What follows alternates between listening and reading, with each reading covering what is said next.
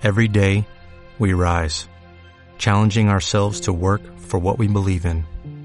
At U.S. Border Patrol, protecting our borders is more than a job, it's a calling. Agents answer the call, working together to keep our country and communities safe. If you're ready for a new mission, join U.S. Border Patrol and go beyond. Learn more at cbp.gov/careers. 7 y 15 minutos de la mañana, esto es Radio Intereconomía, Capital Intereconomía. Hay muchos más asuntos que tenemos por delante. Ojo con el toque de atención que ayer le dio el comisario europeo de Asuntos Económicos, Pierre Moscovici, a Pedro Sánchez. Alertó ayer a Pedro Sánchez que volver a disparar el déficit público no solucionará los graves problemas que tiene nuestro país. Graves problemas como el excesivo desempleo, la elevada deuda pública o el insostenible déficit de la seguridad social. Entre las propuestas económicas de Sánchez está el subir el salario mínimo a mil euros pese a su probado carácter desincentivador de la generación de empleo. También entre las propuestas poner la jornada laboral de 35 horas. Eh, también crear un impuesto negativo de hasta 5.000 euros para las rentas bajas, que podría desanimar a sus potenciales beneficiarios de buscar trabajo. El nuevo líder del Partido Socialista también aspira a frenar las fusiones bancarias, a crear una banca pública, a subir la fiscalidad del ahorro y a reducir exenciones en el impuesto de sociedades. Ojo, porque mm, eh, hay que tener mucho cuidado con estas medidas y en el efecto que puedan tener en la economía. Los analistas descartan que la mayoría de estas medidas puedan salir adelante, pero sí hablan de un riesgo, el riesgo de que la oposición de Sánchez a un diálogo con el Ejecutivo frene las reformas imprescindibles para nuestra economía, reformas imprescindibles para prolongar el crecimiento económico, para profundizar en la reforma laboral, hacer sostenible el sistema público de pensiones o también el diseñar un nuevo sistema de financiación autonómica.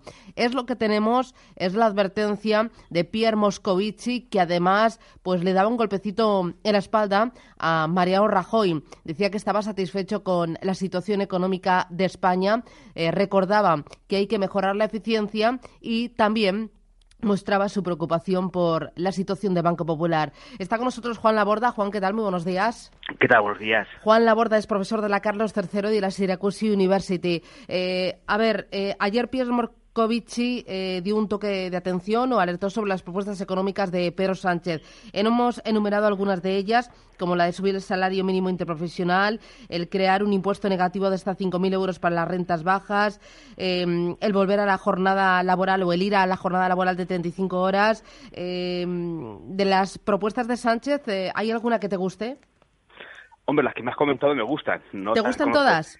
Sí, esas, tres me gustan. Por ejemplo, la jornada de 35 horas eh, semanales, jornada laboral, ¿por qué te gusta? ¿No crees que eso eh, iría en contra de la productividad laboral? No, todo lo contrario. una experiencia que está estudiada a nivel académico, que fue la francesa, y curiosamente generó lo contrario, generó un aumento de productividad.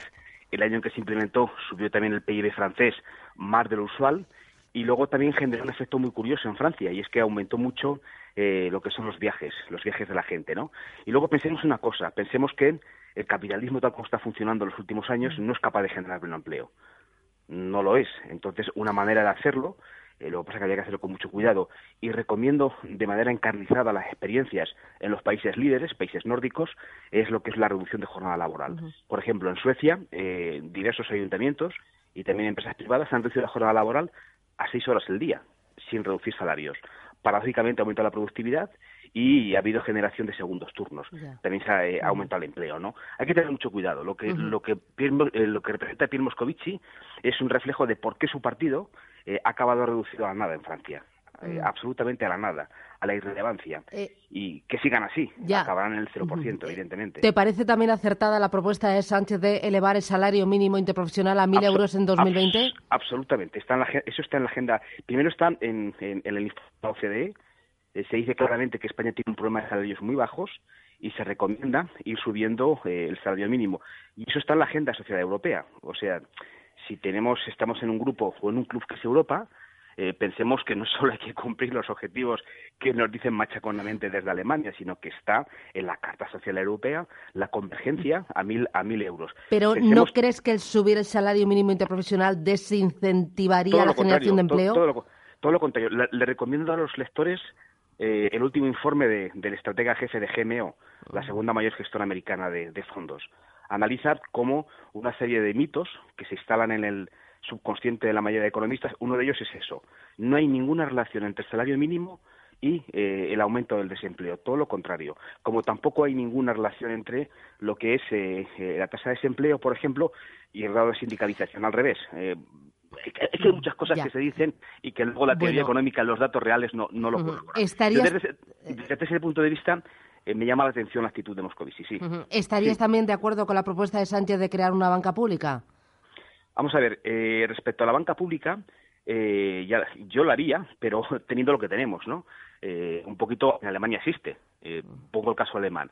Alemania tiene una especie de ICO, pero que funciona desde la época de Adenauer, del 53, que tiene un impacto brutal. El objetivo es muy sencillo, es crear un sistema bancario al servicio de lo que es el sistema productivo. Pongo el ejemplo de Alemania o, por ejemplo, el caso holandés, el Banco del Agua holandés, que es público 100%, es un banco de inversión absolutamente maravilloso.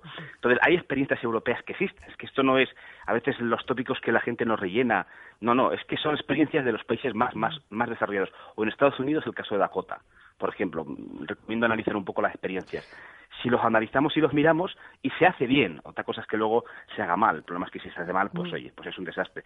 Si se hace bien es un elemento muy importante de cara a cambios de impulsos productivos y también para ciertas cosas muy específicas. Banco del agua holandés, eh, lo que es el, equivalente al ICO eh, eh, alemán, pero bien hecho, no como la chapuza que tenemos aquí. Y realmente son, son elementos al servicio del Estado productivo. Alemania es un ejemplo clarísimo. Tiene una banca, salvo Deutsche Bank, dedicada en exclusiva a mantener el aparato productivo alemán y está funcionando así desde los 50 y es una de las bases o de las razones de éxito. Y, y, en, ellas hay bastante elemento de banca pública. Mm, ah. Por cierto, no, confundamos banca pública con cajas de ahorro, no tiene nada que ver. ¿eh? Ya.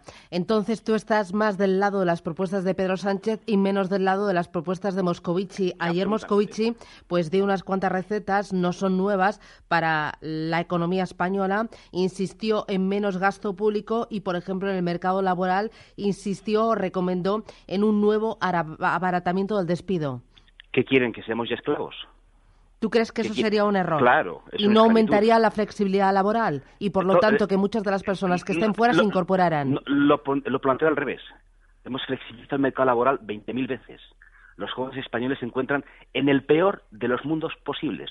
No empleo, no salarios, no futuro. Ha fracasado. Pero estamos ahora mejor que hace cuatro o cinco años.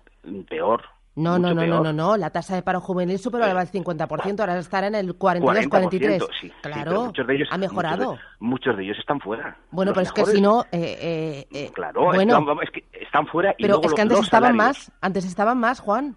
Porque antes la tasa de paro juvenil estaba por encima del 50%. Una crisis, una crisis sistémica global. Bueno. Global.